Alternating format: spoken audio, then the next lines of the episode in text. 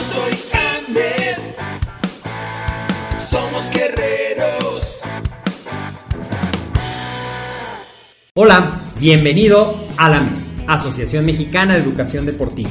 Soy el doctor David Lezama, presidente de AMED, y es para mí un gusto darte la bienvenida a estos podcasts. Este programa está diseñado para compartir contigo conocimientos de los temas que nos apasionan a todos los que amamos el físico-constructivismo y el fitness y queremos mantener un estilo de vida saludable. Hablaremos entonces de entrenamiento, de nutrición, de suplementación, de farmacología y de un tema que cada vez toma más importancia, el marketing deportivo digital. Tendremos como invitados una gran variedad de opiniones y profesiones, entrenadores, nutriólogos, profesores de AMED, químicos farmacobiólogos, médicos, preparadores físicos y desde luego deportistas. Sus historias, consejos y testimonios te ayudarán a aumentar tus conocimientos y desde luego también tu número de entrenos de clientes, haciendo más exitosa y profesional tu profesión de entrenamiento deportivo. También aprenderás técnicas más eficaces del marketing que te ayudarán a monetizar esta profesión. Si quieres saber más de nosotros, visítanos en la casa virtual de la familia Med, www.amedweb.com. ¿Cuánta proteína debo comer y cómo la debo de dividir en mis comidas si mi objetivo es perder la grasa? Esta es la pregunta que resolveremos el día de hoy. Me la han escrito muchas veces y pues bueno, decidí tratarla en este tu podcast. Soy el doctor David Lezama. Bienvenido a esto que es AMED, el deporte, la nutrición y el emprendimiento deportivo más cerca de ti.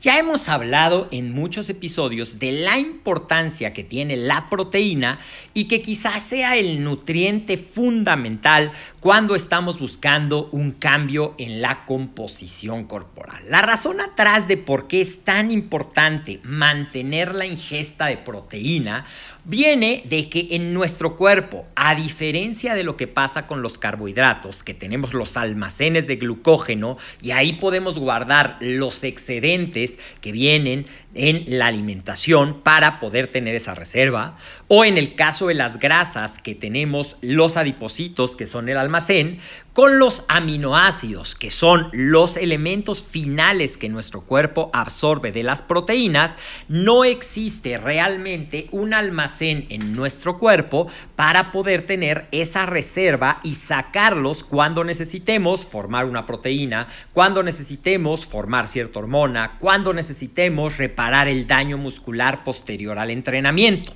Entonces, al no tener un reservorio de aminoácidos, se convierte en algo muy importante mantener la ingesta de proteína a lo largo del día en lo que a lo mejor has escuchado como el balance positivo de nitrógeno.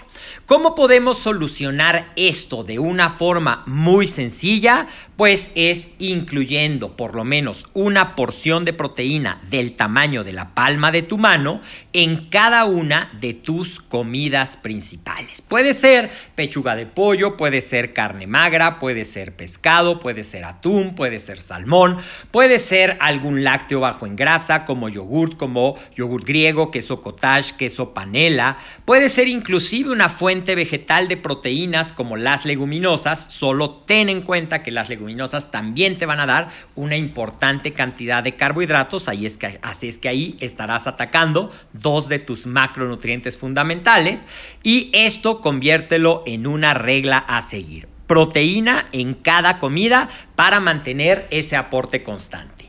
Lo siguiente que viene a colación de por qué es tan importante la proteína en estos planes de recomposición corporal, es que también hemos hablado en otras cápsulas y te invito a que revises todos los episodios de nutrición. Cada semana tenemos un nuevo episodio de nutrición en nuestro podcast hemos hablado que dentro de lo que se llama la acción térmica de los alimentos, es decir, cuánta energía le da cuesta a nuestro cuerpo poder metabolizar y llegar a la porción final de los aminoácidos que llegan a la sangre, la proteína es el de los macronutrientes el que más energía va a requerir. Entonces, si tú comes tus calorías de proteína, pues entre el 20 y el 30% de esas calorías que vengan de la proteína serán utilizadas directamente para la digestión y tú podrás poder comer un poco más sin exceder tu margen calórico.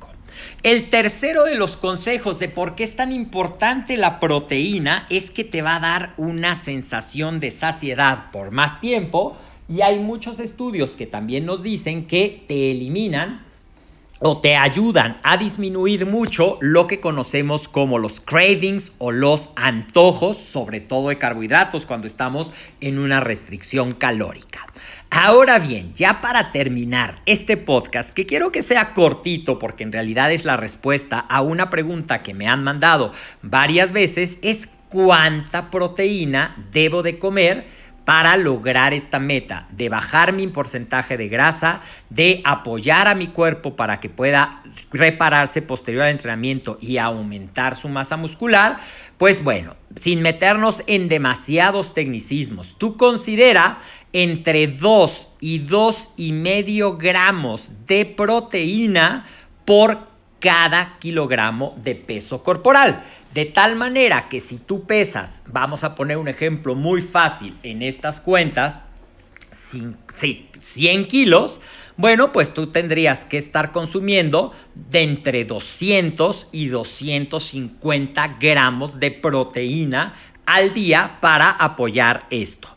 Y otro punto que también me preguntan, y aprovecho para terminar este podcast, es, ¿son buenos los suplementos a base de proteína? Sí, te pueden ayudar a conseguir esas cantidades de una manera práctica, de una manera fácil, de una manera de alto valor biológico, que quiere decir que tu cuerpo los va a absorber muy bien. Contra, ¿son necesarios para poder conseguir la cantidad de proteína? No, los puedes obtener a partir de lo que muchas personas dicen la comida real es decir, tus fuentes de proteína que te mencioné al principio, pero si se te hace práctico, si te gustan y estás acostumbrado, desde luego que son un gran beneficio, hay que tomarlos en cuenta para el balance calórico total y así cumplir. Y ya para terminar, te lo digo en cada episodio, pero recuerda que nada es magia, que tiene que estar alineada la nutrición, el entrenamiento y el descanso. Déjame tus comentarios, síguenos en todas nuestras redes sociales, en eh, Ahmed eh, en Facebook, Ahmed en YouTube, Ahmed Web en Instagram y recuerda que este tu podcast lo puedes escuchar en cualquier plataforma. Te mando un fuerte abrazo y nos vemos en el siguiente episodio.